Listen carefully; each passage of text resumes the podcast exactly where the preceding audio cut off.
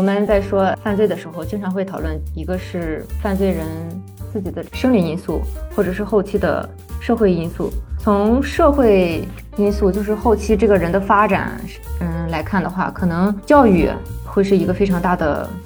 影响因素。一般情况下，暴力犯他们受教育水平都偏低，很多可能小学甚至都没有毕业，这也导致他们不会有什么稳定的好的工作。就是增加了他们犯罪的风险，而且他们生活当中遭遇的挫折事件也会相对而言多一些，就会更具有攻击性。在犯罪预防里面，它其实也有一个旁观者效应，就是有旁观者的时候，它可以降低这种犯罪率，尤其是入室盗窃呀这种情况。像在荷兰，这种方法就被广泛应用，比如说在社区，它可能就会在街边有那种。孩子，邻居在看着呢，会写这么一句话，意思就是啊，你如果入室抢劫，邻居可能会报警，就会降低这种盗窃的发生率。一般情况下，这种相对欠发达的地区、欠发达的国家，报复性司法是比较多的；相对发达的国家呢，它会更多的是这种恢复性司法制度。但是这种制度吧，它的成本是很高的。而且对于社会的这种震慑性，就法律本来它，尤其是刑法，它就有一一定的威慑性。你知道杀了人之后你会偿命，所以你不敢杀人。报应性司法它具有很好的威慑性，但是这种恢复性司法它的威慑性就很弱，所以一定要在一个相对完善、相对发达的社会环境下，才能够发挥比较好的作用。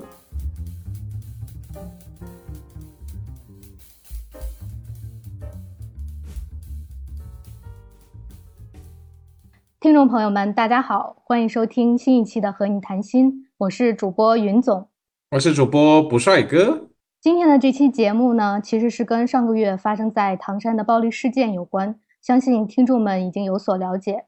今天我们主要是想从犯罪心理学的角度来探讨一下犯罪和罪犯背后的形成机制对社会的影响，以及有哪些干预措施可以防止类似事件的发生。我们很重磅的邀请到了一位研究犯罪心理学的嘉宾海燕，请海燕先跟大家打个招呼吧。大家好，我是王海燕，嗯，我硕士毕业于中国政法大学犯罪心理学专业，然后目前在荷兰阿姆斯特丹自由大学社会心理学系，同时呢，我也在荷兰犯罪与法律实施研究所工作。我现在主要的研究方向是，呃，阴谋论和极端主义、恐怖主义。稍微也会牵扯一点点犯罪，但今天主要是从我硕士所研究的一些东西去讨论。好的，非常欢迎欢迎海燕。嗯，那么在节目的正式开始之前呢，我稍微再更新一下唐山暴力事件的一个进展吧。呃，目前官方的一个通告呢，还是就是说，警方已经将九位犯罪嫌疑人全部的抓获。受害者中呢，有两名是不需要住院治疗的，然后另外两名呢是在医院接受治疗，并且司法鉴定他的伤情是轻伤二级，呃，但是现在有没有出院，我们还无从得知哈。呃，这个通告里边还提到了一些其他的内容，就是说，呃，这些主要的一个犯罪嫌疑人他过往其实是有一些其他的违法犯罪的线索的，比如说他们有这种网络赌博的洗钱的行为啊。然后包括那个呃，指使他人殴打他人、拘禁非法拘禁他人呢，就是会有这样的一些暴力的犯罪史。然后呢，其实也就是由这一次的唐山的暴力事件，就我们就很想了解，呃，这些暴力罪犯他们是不是有一些共性，或者说有一些这样的人格特质在里边？就是请嘉宾先有有没有什么样的看法？在犯罪学领域或者是犯罪心理学领域，就有一个讨论了很久，而且。还一直被广泛讨论的话题就是天生犯罪人到底存不存在？这个这个话题非常的广，从犯罪心理学史开始说吧。应该是隆波罗梭提出来了天生犯罪人这一说，就有的人他就有这种犯罪的基因，他天生注定就是一个罪犯。但是这种说法呢，其实它跟社会价值可能是有悖的，尤其是在刑法学领域。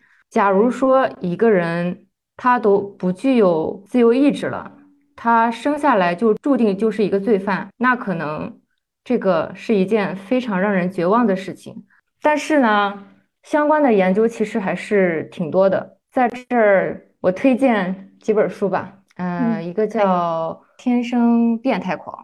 天生，然后是詹姆斯·法隆，好像是。嗯他自己就是研究犯罪相关，然后他做这个大脑核磁扫描的时候，发现他自己的大脑就具有这种天生犯罪人的特质。然后呢，他就开始做这种相关的研究。为什么他自己没有成为一个犯罪呢？而且在他的很多祖先当中，好像也是有这种犯罪记录的。但是他自己却是一个非常成功的学者。他就拿着自己的例子讲了一下这个天生犯罪人。把自己作为方法是吗？把自己作为研究对象，哇，这个很有意思。嗯，对，还有一本书叫《良心的泯泯灭》，也是跟这个有关。之前我挺喜欢的一本书叫《暴力解剖》，它也是通过就是解剖大脑或者是一些通过生理研究吧，去探索有没有天生犯罪人这个这个。这个东西确实是有一些人，他犯罪是跟是是病理性的，就是大脑里面有一定的缺陷。很多时候我们讨论的这种连环杀手，大部分情况下也是天生犯罪人吧，很多都是有精神问题的。嗯，那这个是说他们是有这种我们常听的叫反社会人格，是有这种人格在吗？其实说人格吧，嗯，还是有一点点。笼统，因为我的观点是啊，人格它是后期塑造的，它跟天生的这种病理性的缺陷还不太一样。病理性的缺陷它肯定会导致人格上的缺陷，但是一个人他有人格缺陷不一定真的是病理原因导致的。对，那我们其实也很想了解，就是这个反社会人格它是一个怎样的一个情况？嗯，包括我们之前其实呃节目中也有聊到过一个叫黑暗三角人格，可能那个没有这个呃反社会人格那么严重吧？那就是跟那个黑暗三角人格会有一些什么样子的关系吗？其实黑暗三人格里面，它有其中一个是 psychopath，对我们翻译的是精神病态。嗯嗯，它里面有一个叫 C.O 特质。冷酷无情特质，它这个其实对犯罪还是有非常好的预测作用的，尤其是暴力犯罪。嗯，那比如说反社会人格，它有没有一些什么样子的表现，是让我们可以去，就是普通人能够去识别他们，有没有这样的一些明显的特征？我个人感觉啊，从人格到行为上，它其实还是需要一个一个一个环境或者是一个激发的东西，其实也不好预测的。有很多人他。具有反社会人格，但是他非常有人格魅力，就像我们《黑暗三》里面提到的，就是另外两个自恋和呃马基雅维利。嗯，对，这两个维度呢，它其实跟就是魅力型人格，呃，卡里斯玛，它其实还是很有关联的。这个具体我也不知道是为什么，但是有一些人呢，他 他很自恋，他具有马基雅维利这种这种人格，但是。他确实是他讲话呀，或者是站在人前的时候，他会非常容易得到关注。嗯，尤其是男孩子，他会备受备受女孩子欢迎。对对对，没有，我想补充一下，就是这个正好是我们也在做的一个研究，就跟黑暗三人格相关的一些东西。然后特别是发现，就领导者经常是具备自恋型人格，自恋和人格是自恋型人格和领导是一个。呃，特别是跟领导，就是怎么样从在一一堆人当中，比如说你参加无组织面试，往往那个被认为大家认为是领导的那个人，他经常性就是自恋型人格。但自恋型人格，我们也会发现说，它其实是个 U shape，就是你一开始的话，就你稍微有一点自恋，是是帮助你去领导他人的。但如果你太自恋的话，时间一长，别人也会可以意识到你是一个非常自恋的人，所以就反而会导致呃比较。更差的一些一些表现，所以就有点像是我们现在大公司的那些 CEO，什么 Steve Jobs，这个人就是以自恋著称，他甚至写的书，大家甚至开始歌颂他的这种独特性，他的自的他的自恋性之类的，就还蛮有趣的。嗯，刚才我说的这个卡里斯嘛，他也是形容一种领导风格，就是魅力型领导。嗯，他就跟这个自恋就很有关联。嗯，所以我听上去就会觉着，嗯，就是这种。就比如说黑暗人格啊，还有反社会人格，它其实从就短期内你是没有办法识别的，可能没有办法从第一面。或一个短期的接触中去把它识别掉的，而是需要一个长期的一个一个接触，你可能才会了解到他是这样子的一个人格，是可能是会对你造成伤害的，你才有可能去防范。但是如果说我们初步见面、初次印象的话，可能是没有办法识别，因为他们可能会伪装，对吧？对，可能对一些未经世事的小女生来说，他们就是霸道总裁。那就是我们刚刚提到了呃生理呀，还有一个人格这方面的他们的一些共性。那除了这两个方面，还有没有一些其他的共性特征？嗯，是没有提到的。我们在在说呃犯罪的时候，经常会讨论一个是犯罪人自己的这个生理因素，或者是后期的社会因素。从社会因素，就是后期这个人的发展，嗯来看的话，可能教育会是一个非常大的。影响因素，一般情况下，暴力犯他们受教育水平都偏低，嗯呃，很多可能小学甚至都没有毕业，这也导致他们不会有什么稳定的好的工作，就是增加了他们犯罪的风险，而且他们可能生活当中遭遇的挫折事件也会相相对而言多一些，因为生活在社会底层嘛，有很多对上层社会人来说很容易很容易的事情，对他们来说可能就很困难。然后这也增加了他们这种这种挫折性，就比如说挫折攻击啊，就会让他们更具有攻击性，嗯，就有可能会有一些报复性的行为，是吧？暴力行为。对你刚才也提到了，就是教育嘛，其实就是感觉到很重要的一个方面，嗯，肯定也离不开他的这个家庭、家庭父母的一个教育，就是说在这个家庭的一个教育对他们有怎样子的一个影响呢？家庭教育可能在儿童早期。可能父母教育的影响会比较大，但是到了青春期左右吧，可能是学校和身边朋友影响会更大一些。嗯，如果父母如果其中有一方或者是两个人都具有这种暴力倾向的话，孩子可能具有暴力倾向的概率也会非常高。言传身教吧，那也有没有一种就是可能，呃，我们现在是说有这种父母教育，有的可能就是他缺失这种父母教育，比如说一些留守儿童，我刚刚提到的这种底层的这些犯罪人群，他们可能很多就是父母根本就没有好好养育过他们，那就是缺失这种父母教育，是吧？这这这种类型的犯罪，其实它是有一个专门的术语的，但是，嗯，我太长时间不研究这个了，我忘了这个术语了。它描述的是。这些人他是从受害者，然后转变成了加害者，嗯，往往就是属于这种，比如说在学校里面遭受到校园霸凌的儿童，然后在家里面遭受到家庭暴力的女性，他们这种人就是有很多是从受害者最后变成了加害者，嗯，就是女子女子监狱里面就会发现有很多很多这种案例，就她杀了丈夫。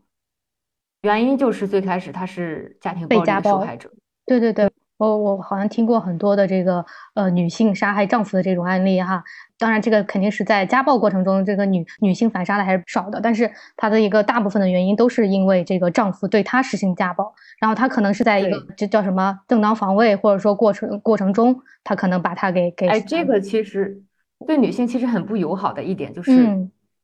一般情况下，女性她在生理上她不具有这种反抗的能力。她你如果正面让她反抗，她其实是很吃亏的。所以一般情况下，女性她在就是对于家庭暴力的这种反抗，她是非常怎怎么说呢？你你不能说她是正正当防卫，因为一般情况下，女性她在杀丈夫的时候，很多都是趁丈夫不备，比如说投毒啊，比如说趁他睡觉的时候干了啥呀，这种她都不是正当防卫。所以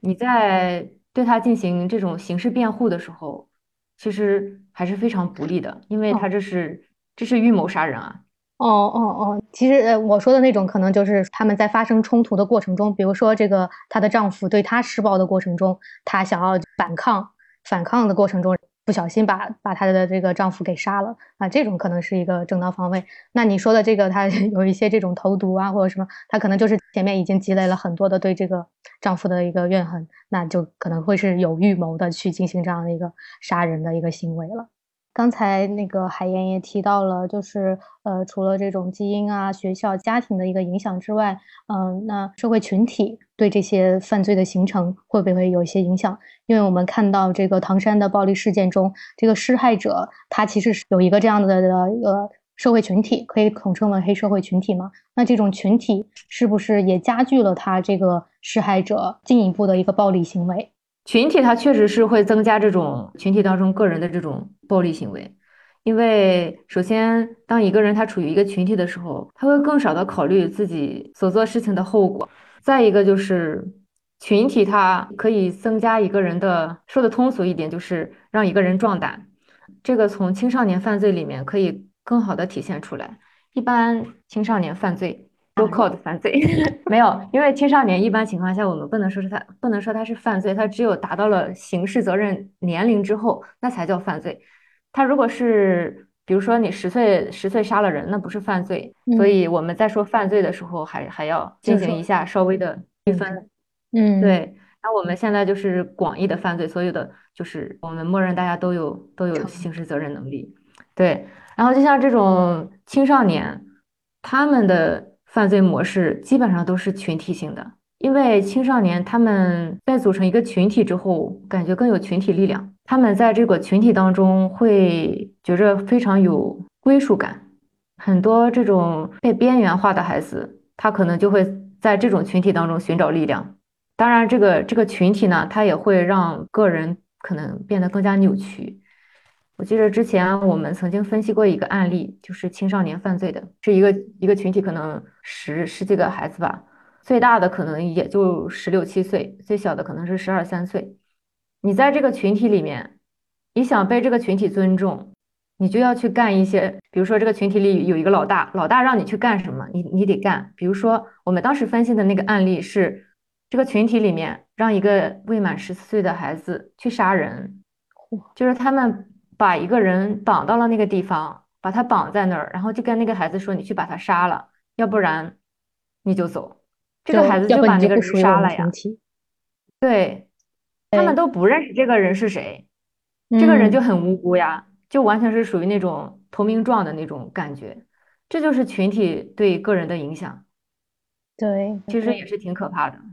就感觉很像我们看到的那些黑帮黑帮电影里边的。就是你要入会，你一定要去做一个那什么事情，然后你只有把这个事情完成了，那我们才能才能允许你加入我们这个团体。所以就是说，这个群体效应还是还是存在的，在这样的暴力事件中。而且像这种群体吧，他比如说这个这这这一群人，可能青少年时期就组成了这个群体。你如果不早期把这个群体端了，他这个群体会继续为非作歹下去。可能再长大一点点，就会变成唐山这一伙人，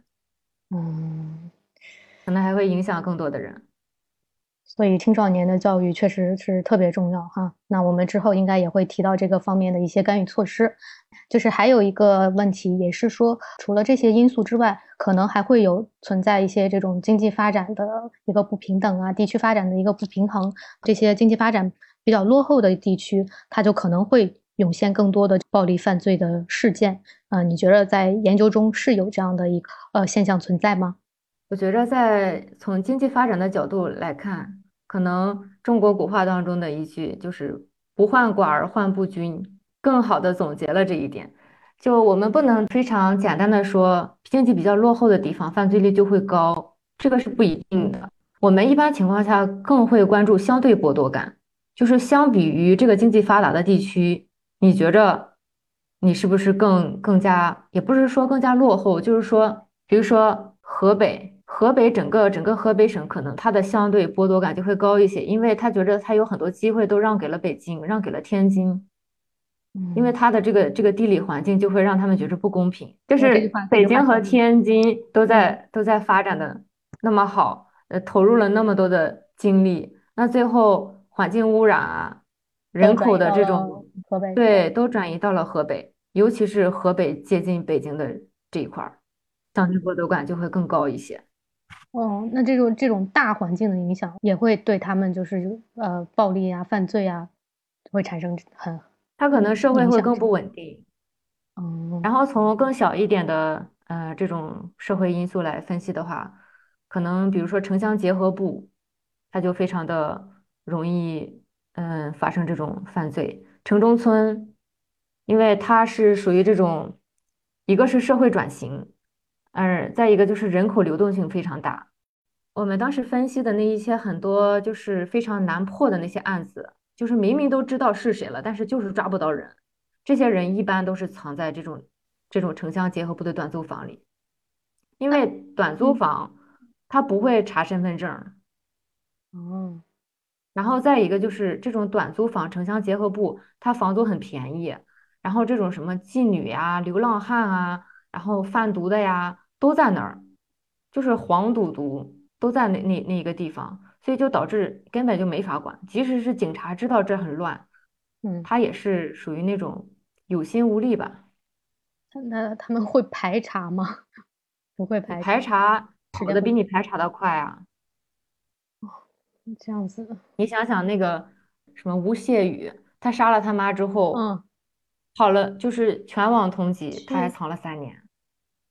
他不就是就是这样藏吗？对他好像是去，也是这种这种叫什么呃什么场所，对吧？嗯，对，就是这种不见光的场所。就刚开始你你你问的那个，就是这个群体有没有这种这种呃敏感的群体？妓女就是一个非常敏感的群体，因为她本来就是一种一个这这个应该叫什么？从事非法职行业，失足 失足群体，对吧？反正这这个我觉得之后也可以聊一聊，因为确实有很多的这种被害女性都是这种妓女，因为他们会觉得。对，当时，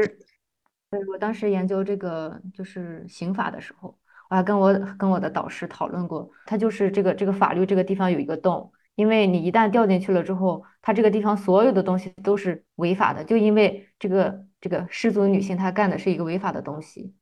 所以当别人去抢抢了她，杀了她呀，第一她也不敢说，第二抢她的人杀她的人，她也会对自己的行为进行道德合理化。对对对，他们会比较看清这样子的群体，嗯，然后从这个洞可能下去了之后，开始什么，包括洗钱啊，包括人口人口拐卖啊，一系列的。连锁反应就开始了，所以刑法当中他就会想办法去解决，把这个洞给填上。就是，就为什么荷兰这边卖淫是合法的？只要你正常申报，那你干的事情就是合法的，你是受警察保护的，所以没有人敢来欺负你。好了，我们可以回到原来的话题。好，以后有机会我们细聊。那么接下来呢，就是有一个问题，看一下这个问题要怎么说比较好。就是有有两种相斥的理论解释家庭对于罪犯形成的影响。就一方面有人说，管教比较松的家庭，孩子会更容易做出一些越轨的行为。然后另外一些方面，也有人说，就是因为这个小时候被管得太严，会导致这个个体希望通过犯罪来展现自己的叛逆性和独特性。那学术学术研究方面有没有一些证据来支持这样子的一些说法？或者说更支持哪一种说法？这个学术上我没有具体看过这个相关的研究。呃，从家庭这个小环境来说吧，我觉着个体差异是会更显著一些。但是在我们讨论越轨行为的时候，首先我们要考虑这个轨到底什么是轨？轨就是社会规范，就你做的行为不符合社会规范，我们就可以说它是越轨行为。然后，这个社会规范它也是随着社会的社会变迁而不断更新的。就比如说，有很多行为在过去它可能是属于越轨行为，现在已经不是了，已经广泛被社会所接受了。但是它也不一定就是一直会被社会所接受，可能过了一段时间，它就又不被社会所接受了，就又变成越轨行为了。可能会随着这个社会的发展，一些文化呀，或者社会观念，或者说这个法律的一些。改变什么的，它都都有可能会再发生一个改变，对吧？对，所以这个地方所说的这个松文化或者是紧文化当中，这个越轨行为，首先我们在说这个轨的时候，那松文化它肯定轨就少一些呀，它是紧文化轨就多一些，轨多了，我觉着越轨行为肯定就更多。但你如果把这个轨都定义成一样的东西的话，它可能其实没有显著差异。越轨行为，行为它本身它是它是一样的，但是在我们呃对比轨的时候，这个是轨导致了这个越轨行为的增加，那么我们就是再回到一下这个犯罪的现场，然后来从受害者和旁观者角度再继续的聊一下这个问题哈。就是我们也可以从唐山的暴力事件中看到哈，受害者主要是女性嘛，嗯，然后从体力上面，他其实是有一个这样无法跟这个施害者对抗的这样的一个体力。那么，嗯，其实不管是女性受害者，还是一些其他的男呃男性受害者也好，就是作为受害者，在暴力事件中有没有一些方法是可以应对的，或者说在这个施暴过程中是可以去求助的？有没有这样的一些方法？首先，这个旁观者效应呢，我们说的是，假如说你在需要帮助的时候，周边有很多旁观者，他们都选择做旁观者，没有一个人真正的去帮助，其实也是一种责任分散的表现。对这个地方，呃，为避免这种旁观者的效应，其实最好的方式就是你去选择一个你你你一眼看上去哪一个，比如说哪个男的他更加强壮。你就躲在他身后，你就选这个人，他很难把你推开的。他这个时候再把你推开，那就是他会有一定的内疚感，因为你已经选了他了。他在做这种这种群体性的责任分散，其实就很难。就说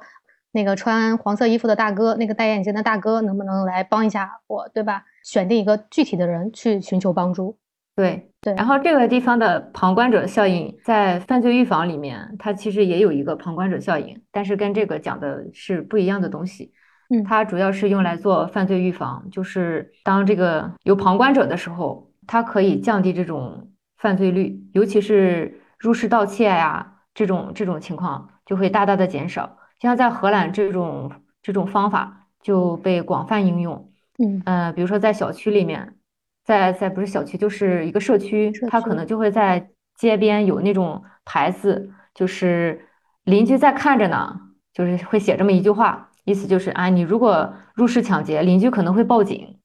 所以就会降低这种盗窃的呃发生率。嗯，对。那那你觉得就是国内如果有这样的一些措施的话，它会有效果吗？因为我可能会觉着。国内摄像头更好用啊，是摄像头更好用，嗯，但是如果说就是说这个暴力发生的时候，你说啊，那我们给一个牌子，摄像头在看你是吗？其实其实，呃，国外摄像头他们其实就是很，他们非常注重隐私，摄像头比较少，他们就用这种牌子呀或者是什么去去起到这种旁观者的作用。国内往往是。摄像头就可以起到这种旁观者的作用。当有摄像头的时候，人们的这种这种违法行为也会减少。嗯，但是这种你看，你看唐山这个事件，嗯，帮助行为，对，帮助行为是不一定的，因为摄像头它毕竟它还不能像人一样，它去做一些什么事情，它只能起到一个保存证据啊，或者是你如果干了什么坏事，警察很容易找到你这种情况。假如说你是就像这种旁观者。你在旁边啥也啥也不干，假如说你对这个人他就没有救助义务，那警察也不能来找你。所以摄像头对这种旁观者的效应还是没有什么太大影响的。呃，想补充一点，就是刚刚说的这个旁观者效应，想到了心理学那个著名的研究，就是如果你坐在那边有一对眼睛在你面前有幅画，画上面是一对眼睛，可能是假的眼睛，肯定不是真人的眼睛，反正涂上的一个眼睛，这时候你就会有更少的欺骗行为。就那个实验里面是让你去掷个骰子，然后你去报告，比如说你知道多少分，如果你知道分数越高的话，你就能拿更多的钱。如果你拿六点，你比如说你就拿六块钱，一点就一块钱。那很多人就会欺骗，如果特别是没有眼睛在看着你的时候，那非常简单的在那边加一幅画，这个时候你就人们就会减少相应的这个欺骗行为。所以就像刚刚说这个旁观者效应，还有一些实验室证据。另外一个想对海燕问的问题是说。就是说，你刚刚说到仿制这些，就是袖手旁观，可以通过或者犯罪行为是可以通过增加一个就是旁观者来实现的。那如怎么鼓励更多的助人行为？这个你说这样这样效应不一定能够存在。那你觉得，比如说我们大幅的表彰那些见义勇为者，就让他们上电视，让他们出名，或者说我给他们钱？比如说，你见义勇为一次，我给你发五万块还是十万块奖金。通过钱和通过给予名声是一个能够鼓励更多见义勇为行为的方法吗？哎，我我也补充一下，就我看到现在还有一些说，你如果家长有这种见义勇为的行为的话，是可以给孩子考试加分的，就大概类似的这样的一些奖励措施，你觉得有用吗？有用是肯定有用的，但是它可能也会有一定的负面作用。我个人感觉啊，当一个人他见义勇为了，拿了好多钱。可能人们会对这个这个人，其实会对他进行评头论足。那你是不是见义勇为只是为了钱呀？还是你这个人真的就是就是一个英雄？所以他他还是具有一定的双面性。那表彰的话，可能表彰会更好一些，或者是高考加分这种会比给钱感觉更高尚一些。我也不知道，反正如果是我的话，我还是选择要钱。这个这个这个还蛮有意思的一点是，我最近正好在看那个 Michael Sanders，就是。哈佛那个讲公正那门课的那个老师，他现在做一些新的东西。他现在就在讲，现在特别是最近十几年，就这个社会越来越以金钱衡量一切，就所有东西都是以以钱来作为一个衡量标的的。就比如说你升学啊，比如说你留学，比如说你一个好的人生，那甚至这些跟道德相关的事情，也慢慢和钱来挂上钩了。就比如说见义勇为，你用钱来奖励，所以相当于你的见义勇为和钱是完全画上等号的一个过程。那他觉得这样一个过程其实会对这个世界产生一个很大的影响。就比如说，本来是道德是道德，钱是钱，但现在你把所有东西都混在一起了，这个时候你就不是很明确人的呃动机，比如说到底是为了道德还是为还是为了钱？就这个钱会慢慢的去改变我们内部的一些呃衡量标准和内部的，就像刚刚尤里在在聊天里面说的这种外部的销路内部动机。就你不再是为了你自己的理想，为了一个更公平的世界，一个一个更安全的世界而工作，你全部都是为了钱。所以，对对，我觉得还蛮有意思的，就是他他写的这样一些书。这这真的是资本化市场，把道德和伦理都给资本化了。他在里面举的一个例子就是说，在美国有个监狱，那个监狱你就可以，比如说花三百块钱。那你每天就能够住上 VIP 间，你享受更好吃的东西。所以，即使是那些犯罪的罪犯，都能够通过这个方式来买到买到自己的更舒服的生活。这时候你就不再坐牢了，你就是在一个宾馆里面，相当于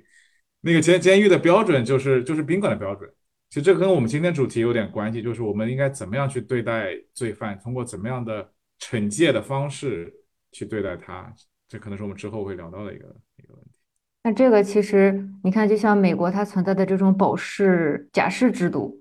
那不也是有钱就能买来自由吗？你明明是犯了罪了，你你你应该在监狱里面待着，你花点钱，当然这个钱很多了，你花一笔钱就可以出来了。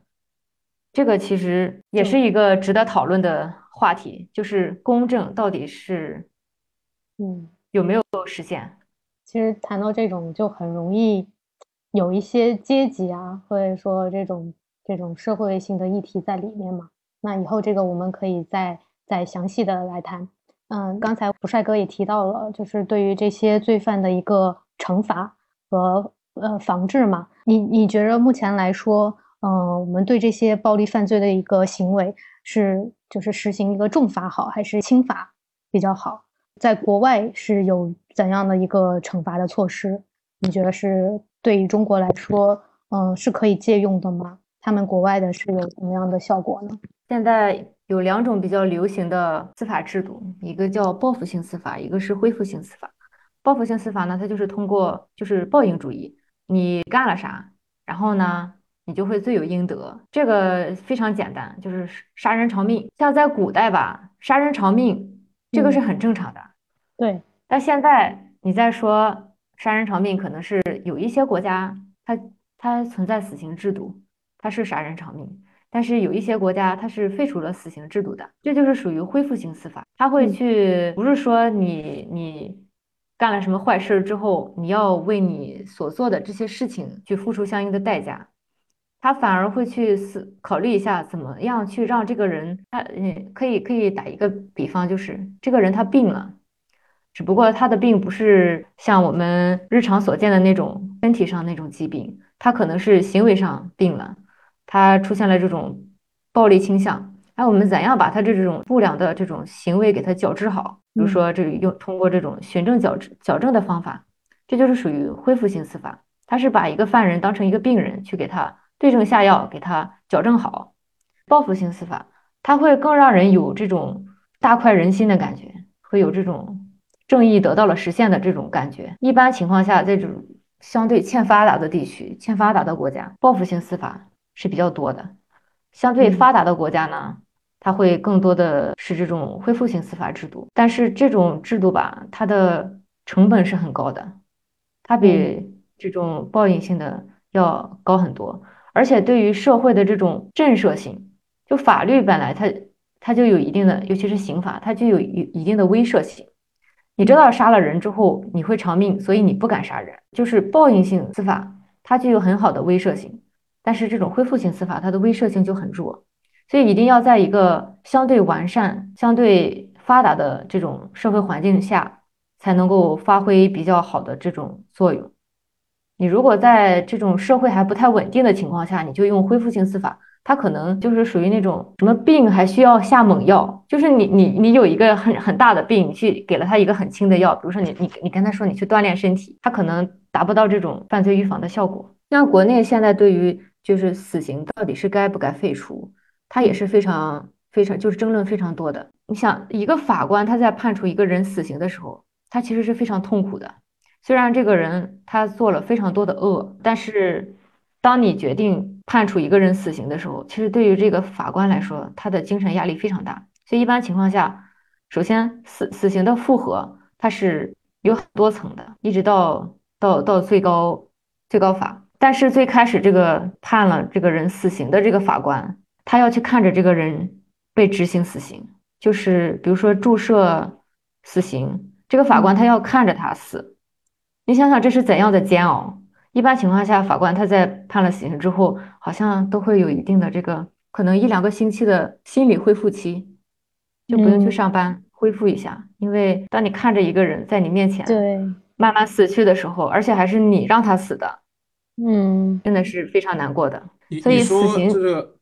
现在这个死刑需要最高法核准，是不是也是减轻了法官们肩头的负担？就相当于有我的很权威的同僚同辈，他们也同意了我的判法。没有啊，或者最高法他他在判的时候，他只是看看有没有误判啊，有没有证据缺陷啊，主要还是看证据的完整性吧。要不然他如果不复核的话，万一存在了冤案。这也是挺挺可怕的，但是真正判这个人死刑的，那还是最开始判的这个人啊。那一般情况下，中国现在的这个死死刑犯，除非你非常的恶劣，一般情况下你正常杀人杀了一个人很难判死刑的。就是比如说有个比较，比如说和美国的系统比较，他们陪审团系统是吧？就是不是一个人来决定，我可能十几个人一个陪审团一起来决定，这时候可能大家心头的负担会不会？就相对于一个人大法官自己来做决策和十几个人做决策，可能十几个陪审团人群体压力就反正不是我说的，是哎那个人他先提出要判死刑的，我只是在旁边应和一下，就好像可以分散一下这个压力哈。啊，我我之前还曾经研究过，就是美国的这种制度和中国的这种制度，就看看哪个更具有正义性。那其实各有利弊吧。我觉得就像在美国的这种陪审团制度，它非常容易。被情绪所主导、所引导，你就想想这种群体群体效应。你如果涉及到了伦理，涉及到了就是非常强烈的情绪的时候，他可能这个群体就被带跑偏了，他不会去考虑证据，证据可能有污点，我不在乎，我就要他死。就陪审团制度就容可能会这样。再一个就是在中国，法官他具有非常大的主导性。在国外，他毕竟陪审陪审团里面的很多人他都不是专业的，所以他不能从专业的角度去进行客观的分析和思考，他非常容易被律师所引导。所以谁有钱，谁请了好的律师，谁就有可能赢。最后又是谁有钱谁能赢？我的天！对，在中国，中国的话，法官他有一定的。他不是侦查呀，法官没有权利去侦查，但是法官他可以去对这个案件进行审核，就是他要对这个案件进行了解，倾听双方的律师的意见，然后去查看双方的这种证据，他有自己的判断，他要通过他自己的专业知识去进行一定的一定的判断。但是陪审团的话，他就没有这个能力。继续回到我们刚才的话题，谈到对这一种暴力犯罪的一个惩罚嘛，呃，然后我有看到就是说这个呃官方的通告里边，他其实是对这个。呃，唐山的事件，他是说这是一起寻衅滋事、暴力殴打他人的案件，那这个算不算一种的，就是定性？如果说是这种定性的话，法律一般会怎么判罚这些犯罪违法分子？然后你觉得这种判罚现在是是合适的，或者说是不是呃有点比较轻？我觉得的话，如果是定义成这种这种寻衅滋事的话，首先对一个犯罪事件的。定性定罪，它是要经过一个非常时非常长的这个审理的过程，所以这个肯定不是最后的结论，嗯，只是一个前期可能，比如说一个逮捕的事由呀，或者是立案的事由，嗯。呃，当然这个事由它是非常轻的，寻衅滋事是一个非常轻的一个口袋罪，对，就是兜底的，不知道该把它归到什么地方的时候，你就可以用寻衅滋事，这个也是非常。有争议的一个罪名，也是非常受批判批评的一个一个罪名。对对对，就是你你能够从视频里面也能看看到，它其实是一个很严重的这样的一个事件。所以就是如果说只是从寻衅滋事的角度的话，那最后如果判罚的比较轻，我觉得可能就没有办法起到震慑作用嘛。这是我个人观点哈，你觉得呢？我觉着这里面至少有几个人，他肯定是故意伤害罪了。嗯，但是寻衅滋事肯定也是有的，最后就是数罪并罚呗。嗯，肯定会有人会判个两三年吧。嗯，但是应应该也有人只是拘留一下。那现在所谓的寻衅滋事只是一个，只是抓捕他们的缘由是吧？对对，嗯嗯嗯，审理的过程、定罪的过程是很漫长的。嗯，对，因为现在也没有没有进一步的进展，可能之后。官方会出来这样的一个通告之后，再更新一下这个具体的最后的惩罚措施。就是因为这样的一些犯罪和罪犯，我们刚才聊到了很多的他的这个原因，就背后的机制嘛。那就是可能我们能够从哪些方面，比如说家庭教育啊，或者说社会的这种系统性的一些教育啊，有没有这样的一些干预的方向，是可以减少这样的一些罪犯的暴力犯罪行为？如果是人生的早期、童年期或者是青少年期，学校教育和家庭教育，它确实是能够起到很好的作用。那假如说到了像唐山这一伙人，他们这个年纪，那我个人感觉最好的预防方式就是非常完善的社会法治体系，让他们有所敬畏，让他们知道他们做了什么事情之后会有什么后果。我觉得就像他们这些人，都是惯犯了，好几个。嗯，既然是惯犯，那可能就是之前没有得到相应的惩戒。嗯，就是你做好事应该得到奖励，做坏事就应该得到处罚。但是你如果做了坏事没有得到相应的处罚，他可能就会做更多的坏事。所以这也就引申到一个问题，就是说怎样的方法能够减轻像刚刚这样子的一些人群他们的一个再犯罪的再犯罪率。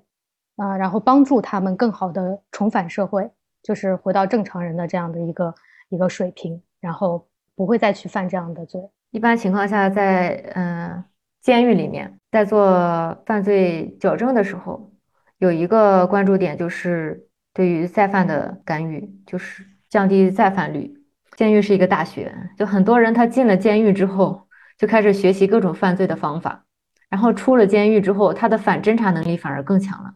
他如果再犯罪的话，你会更难抓住他。这个从社会角度来分析的话，这些人他出了监狱之后，他为什么还会再犯罪呢？很多人他犯罪，也不能说是他们迫不得已吧，是他们真的生活也挺艰难的。你想，很多找工作的时候，你需要无犯罪记录证明，然后再一个就是一个人他进了监狱之后，他跟社会完全脱节，他很多东西他是不知道的。我记着，我当时在监狱里面跟犯人们聊天的时候，有一些在监狱里面待了很久的，他连现在用的人民币是哪一套他都不知道。他，我记着有一个人还问我，就是北京有一个地方的那个什么什么什么东西还在吗？然后他就说他家以前是住在那个地方，我说这个地方早就已经变了什么变了样子了。他说他在监狱里可能待了二三十年了吧，都不知道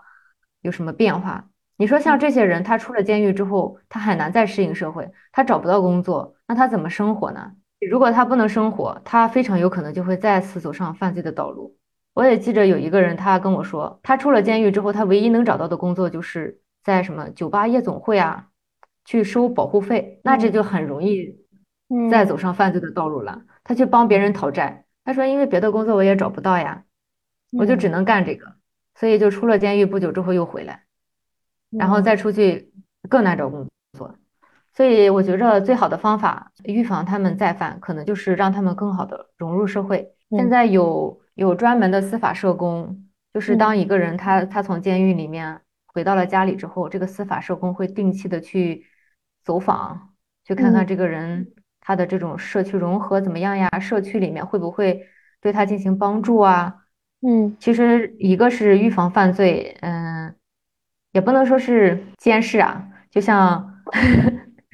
跟进，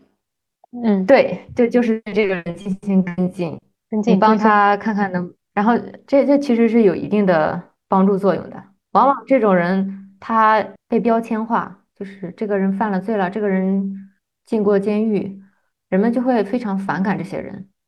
对，呃，整个社区都会避着，可能说整个一家人都被贴上了这种这种污名化的标签。所以怎么去帮这些人？也不能说是去除污名化吧，因为这毕竟也真的就是不是多光彩的事情。但是他们要活下去啊，活不下去肯定就会再干坏事，对不对？这也是整个整个社会的任务吧。我我就好奇，你觉得作为学者，我们有什么可以做的吗？就为整个社会的观念的改变也好，或者行为的改变，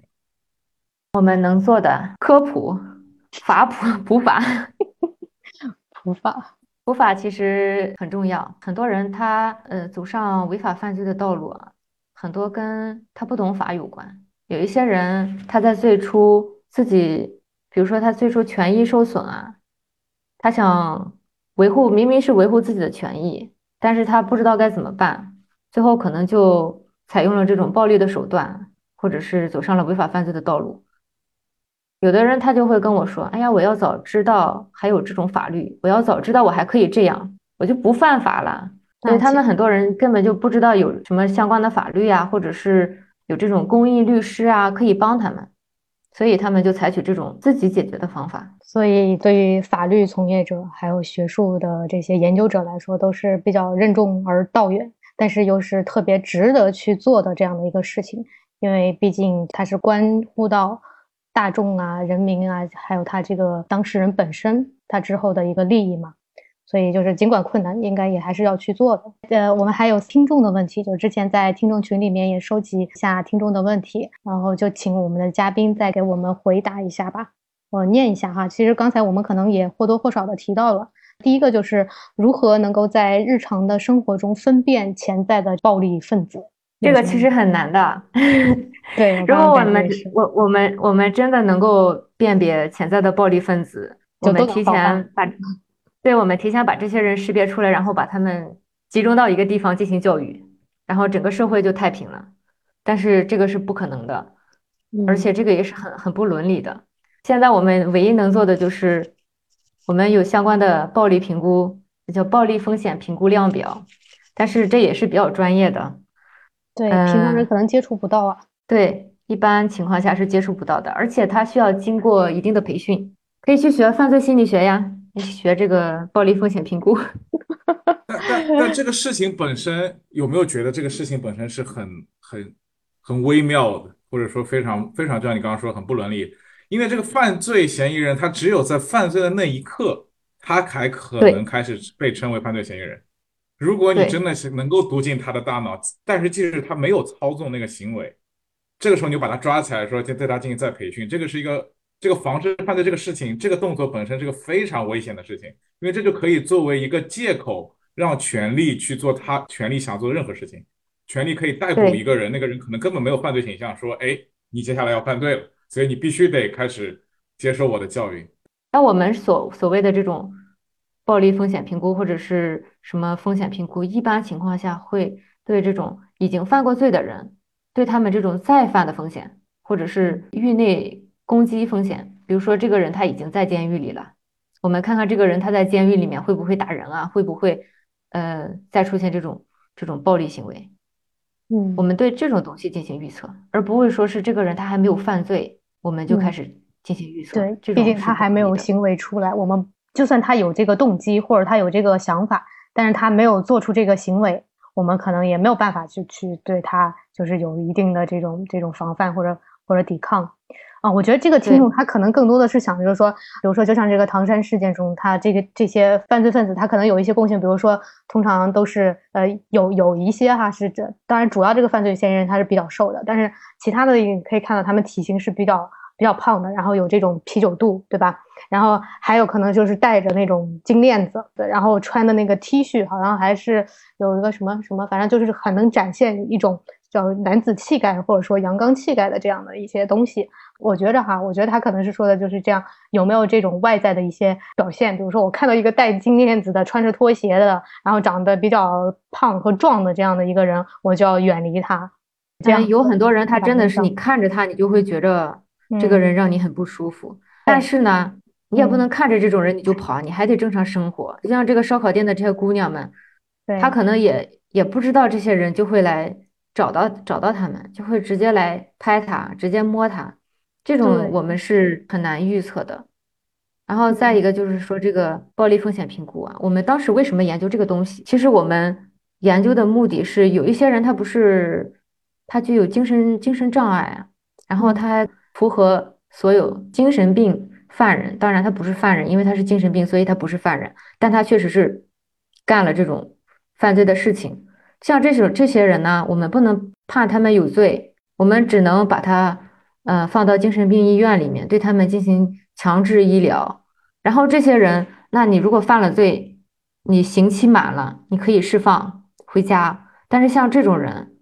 他不能在精神病院待一辈子。他要有一个规范，让他们走出精神病院，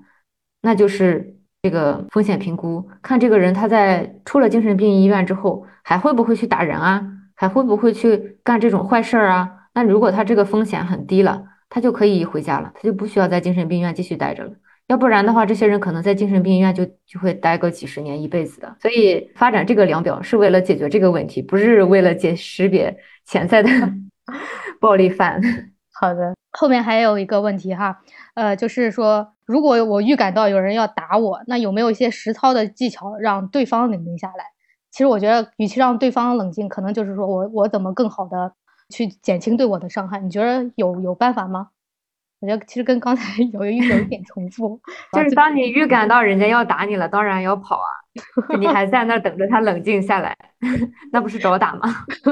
一个人当他非常非常就是都要打人的时候，其实很难再冷静下来了。只有你你跑了，他打不着你，然后可能过了一段时间，他就他就他就冷静下来了。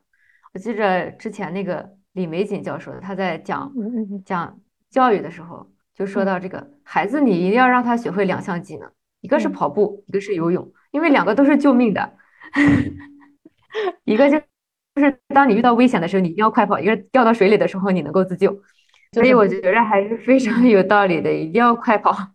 对，所以某种程度上，机智的认怂是很有必要的。就是你现在不要跟他去对抗，对抗体力谁有优势，或者说怎么样，你就是赶紧逃跑，对吧？之后你采取，比如说报警啊，或者这样的一些其他措施是可以的。但是在发生这件事情的这个当下，最好还是选择比较有利于自己的跑就行了。对。对，我想在这加一个小小的，也不是个问题啊，就是犯罪里面，就是很多时候人们会提到这个完美受害者。对，就是这个人他已经做了他一切可以做的事情，然后他还是会成为了受害人。嗯，对，这个完美受害人啊，他让很多受害人他不敢去寻求帮助。嗯，这个点非常重要。对他可能，尤其是女孩子，比如说女孩子被强奸了，被强奸了，就有很多人说，哎，谁让你穿的那么暴露，谁让你半夜出门儿？然后她可能被强奸了以后，就会非常的自责，她觉着她自己就不是那个完美受害人，她自己是有瑕疵的那种受害人，她可能就不会寻求帮助，她不敢说，因为她一旦说了，她会被骂，她会被被批评。那我是希望所有的人，不管你是完美受害人还是不是完美受害人，一定要要站勇敢的站出来，去寻求帮助。对对对对，我觉得你补充的这一点特别特别的好。我觉得不管他这个是受害人，或者说就是我们这些看到他这个受害人受害的这样的一些情况，我们也要站出来，勇敢的替他们发声。一个就是他们自己要勇于去发声，另外一个就是我们这些人也要有这样子的一个表达和发声的一个这种态度出来。只有就是这种这种表达和意见越来越多，他们这些受害者可能才会更容易、更勇敢的能够去应对这些事情。另外，作为社会，我觉得我们也要更少去讨论一些受害人的一些八卦、一些周边本身的曾经做过什么。现在大家很喜欢讨论，把它当做一个娱乐事件。去深挖这个人，他以前是什么样的人，他做过什么事情？对，就很多人他喜欢把这种受害人的这种这种受害的过程进行合理化。为什么别人不去强奸那个女女孩？为什么就强奸你啊？肯定是苍蝇不叮无缝的蛋啊！去扒一扒历史，然后让这些人再再受到二次伤害，所以这就让很多犯罪行为啊不被人所知。好的，好的。那今天的这期节目呢，我们。了解了一些犯罪和罪犯背后的一些机制，嗯，和原因，其中包括一些基因啊、个人特质啊、呃、家庭和社会的一些因素在里面。呃，另外，我们也从受害者和旁观者的角度讨论了，如果碰到类似的暴力事件，应该怎么样去处理。呃，另外还有很重要的就是，呃，如何去防治这样的暴力事件的发生，有哪些干预措施？还有，如果这种事情发生了之后，我们作为受害者，我们要勇敢的发声，勇敢的去表达。让更多的人听到我们的声音，然后才有可能去改变这样的一个社会的现状。所以，就是相信对我们的听众应该也非常的有用。呃，我们也非常期待，就是之后可以跟我们的嘉宾详细的聊一期有关性别暴力的一个犯罪心理学的研究。那么今天的节目呢，我们就到这里了。非常感谢我们的嘉宾海燕，那咱们就下期再见，拜拜，拜拜，谢谢大家。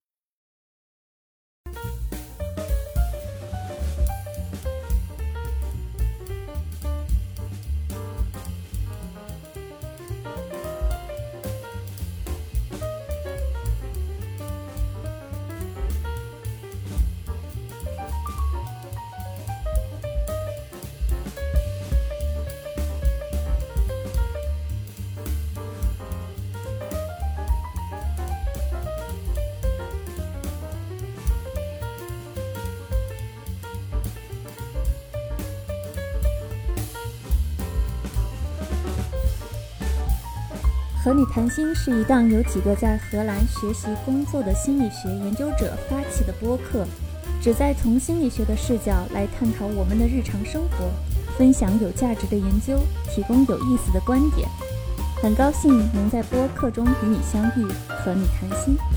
你可以在小宇宙、Podcast、喜马拉雅等平台收听我们的节目，也欢迎在评论区留下自己的观点。如果你喜欢我们的节目，记得在苹果播客给我们五星好评哦！